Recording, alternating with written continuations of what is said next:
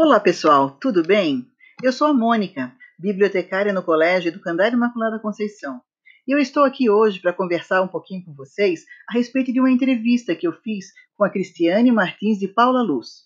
A Cristiane é aluna na UFSC no curso de licenciatura em Letras Português. E nós batemos um bom papo.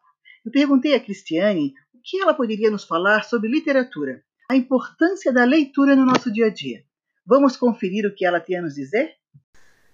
Olá, queridos alunos, queridos educandos do Colégio Imaculada Conceição. É uma honra estar aqui, gravando esse áudio para vocês, falando um pouquinho sobre literatura. E agradeço o convite da escola, agradeço especialmente a Mônica, né, por isso. Vou falar um pouquinho sobre literatura, né, sobre a leitura eu penso que a literatura está, sim, relacionada ao desenvolvimento humano. E isso se dá sobre vários aspectos. Em uma primeira camada, a leitura nos coloca em contato com a nossa língua escrita, de modo que com ela ampliamos nosso vocabulário, ou seja, nosso léxico. De forma geral, os textos nos envolvem porque eles são escritos com ritmo, com arte, com fluidez. E certamente essas características aprimoram a própria prática da escrita dos leitores, pelos leitores. Geralmente, quem lê muito, de forma atenta, escreve muito bem. Em uma segunda camada, a leitura nos apresenta ainda o contato com questões históricas, filosóficas, geográficas. A leitura, portanto, é um exercício que nos proporciona grandes conquistas culturais. Além disso, e o que eu considero mais importante e que é o foco da pergunta que me foi feita, é, em uma camada mais profunda, a leitura, mais precisamente a literatura, é um fator que nos leva ao aprimoramento humano, de nossa própria humanidade. É um exercício de empatia que nos faz refletir sobre a nossa própria jornada por meio de histórias alheias. A literatura nos permite entrar em contato com dores, alegrias, desafios, perdas, conquistas do outro, ficcionais ou não ampliando nossa visão de mundo, nos desafiando a conhecer o outro e a nós mesmos. Em tempos como este, quase distópicos, convido-os a, a, pesquisar um pouquinho o que, que seja distopia e algumas obras eu posso indicar para vocês. A literatura se apresenta como uma excelente prática em tempos como esse. Ela permite que nós nos esqueçamos um pouco o mundo lá fora, e que a gente possa se entregar a uma boa história que nos faça viajar sem precisar arrumar as malas.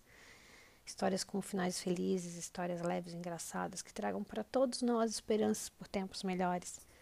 A literatura é uma excelente vitamina para a alma. Use-a sem moderação. Cris, perfeito, é isso mesmo. A literatura e a leitura devem ser usadas sem moderação. Adorei. Agora me fale, de que maneira que nós podemos é, criar uma rotina para a nossa leitura diária? Como desenvolver uma rotina para a leitura? Bem, a palavra rotina me faz lembrar de que inicialmente é preciso construir o hábito da leitura. Sim, porque o hábito da leitura precisa ser adquirido. Procure um tema que o interesse, um livro que muitos tenham elogiado e comece a ler algumas páginas por dia, todos os dias. Ainda que no início possa parecer difícil, desafie-se a criar esse hábito.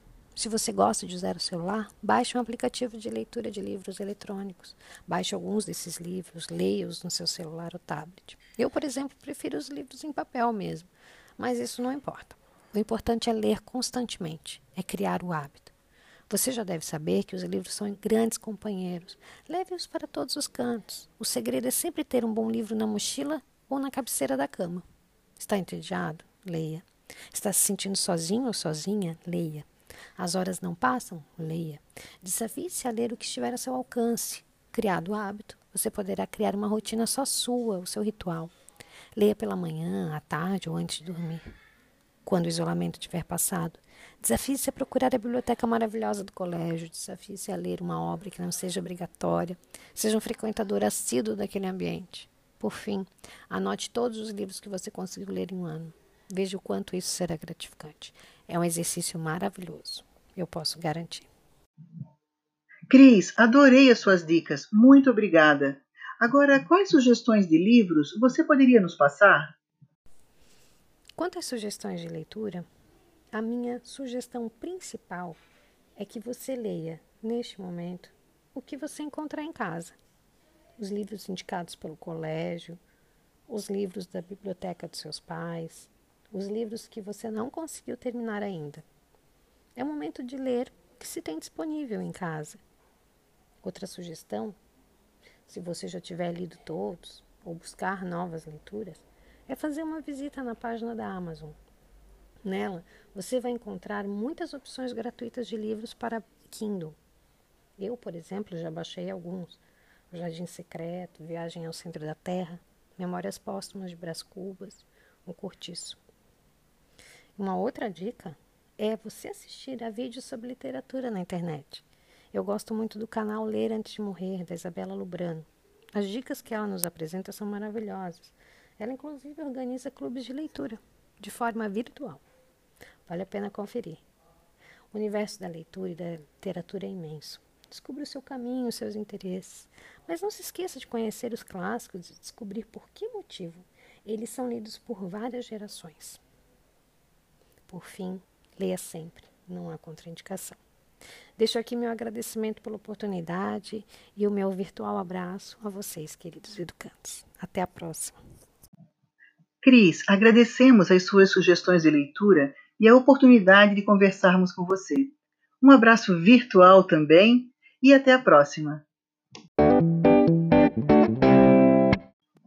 Então, gostaram das dicas e sugestões da Cris? Aproveitem então, escolham um bom livro e iniciem uma bela viagem no mundo da leitura. Até a próxima, pessoal. Um abraço a todos. Tchau, tchau.